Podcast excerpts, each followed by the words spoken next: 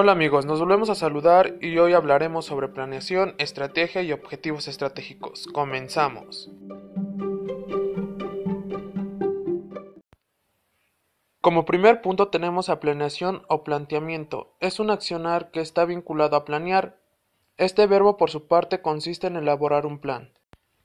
A través de la planeación una persona o organización se fija alguna meta y estipula qué pasos debería seguir para llegar hasta ella. Toda planeación consta de distintas etapas, ya que es un proceso que supone tomar decisiones sucesivas. Es frecuente que la planificación se inicie con la identificación de un problema y continúe con el análisis de las diferentes opciones disponibles.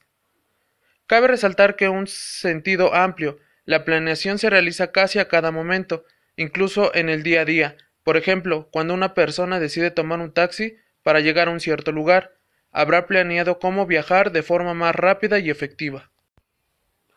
Existen algunas clasificaciones de la planeación, según las expectativas temporales, la amplitud y la especificidad. En primer lugar tenemos a la planeación estratégica. Esta la realizan los directivos de una empresa para analizar factores internos y externos y su repercusión en los objetivos de la compañía. La planeación táctica suele relacionarse con la toma de decisiones a corto plazo, en general para sobrellevar una crisis inesperada. La planeación operativa se refiere a la organización de los recursos y del personal de una compañía para la resolución de problemas. Es esencial para toda empresa, ya que traza el plan de acción y la relación que tendrán los distintos departamentos entre sí para el desarrollo de las tareas en un tiempo generalmente estipulado por el departamento directivo. La planeación normativa se trata de una serie de reglas y normas que se crean por el correcto funcionamiento de una empresa, desde la vestimenta de los empleados hasta los horarios de trabajo y de pausas, todo debe estar previamente establecido para asegurar que se trabaje de manera ordenada. Por último tenemos a la planeación interactiva. Es la más utilizada por empresas que ofrecen productos tecnológicos. Se basa en trazar soluciones a problemas en un futuro ideal, así como el camino para alcanzar dicho futuro. Cuando no se cuenta con las herramientas o la infraestructura necesaria para lograr ciertos objetivos, se analiza el accionar necesario para conseguir esos recursos. Por otro lado, la estrategia es un plan para dirigir un asunto y se compone de una serie de acciones planificadas que ayudan a tomar decisiones y a conseguir los mejores resultados posibles. Una estrategia comprende una serie de tácticas que son medidas más concretas para conseguir uno o varios objetivos. Tenemos dos tipos de estrategia, la estrategia militar y la estrategia empresarial. La estrategia militar es el arte o la forma de dirigir operaciones militares. En este sentido, la estrategia militar hace referencia a los planes de acciones diseñados para alcanzar la victoria en un conflicto bélico teniendo en cuenta diferentes variables y la estrategia empresarial es el ámbito de la empresa. Se utiliza el término estrategia empresarial para hablar de la serie de pasos o pautas que una compañía debe seguir para obtener los mayores beneficios.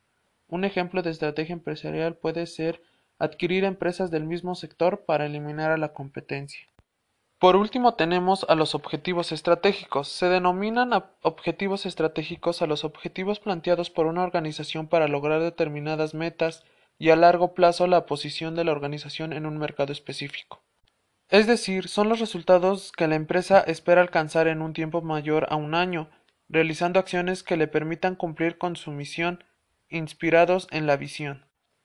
Los objetivos a largo plazo representan los resultados que se esperan del seguimiento de ciertas estrategias. las estrategias son las acciones que se emprenderán para alcanzar los objetivos a largo plazo. El marco del tiempo de los objetivos y las estrategias deben ser congruentes, normalmente entre dos y cinco años. Algunas características de los objetivos estratégicos es que deben de ser alcanzables, prácticos, realistas y comunicados con claridad para garantizar el éxito, ya que ayudan a las partes que están interesadas en su logro o comprender su papel dentro del futuro de la organización, estableciendo las prioridades de esta. En resumen, los objetivos deben poseer las siguientes características. Deben de ser alcanzables, comprensibles, deben ser cuantificados o expresados en cifras, deben estar ubicados en un horizonte temporal, deben derivarse de las estrategias de la institución, no deben de ser abstractos, deben tener la capacidad de transformarse en tareas específicas, deben posibilitar la concentración de recursos y esfuerzo, y por último deben de ser múltiples Poniendo en contexto estos temas hacia mi formación académica a corto, mediano y largo plazo, sería que a corto plazo poder culminar satisfactoriamente mi trabajo de investigación, a mediano plazo culminar con uno de los requisitos por la licenciatura que es el servicio social y poder titularme. Y a largo plazo es tener un trabajo estable en las áreas de mi interés, que son el área de investigación o el área de servicio de alimentos.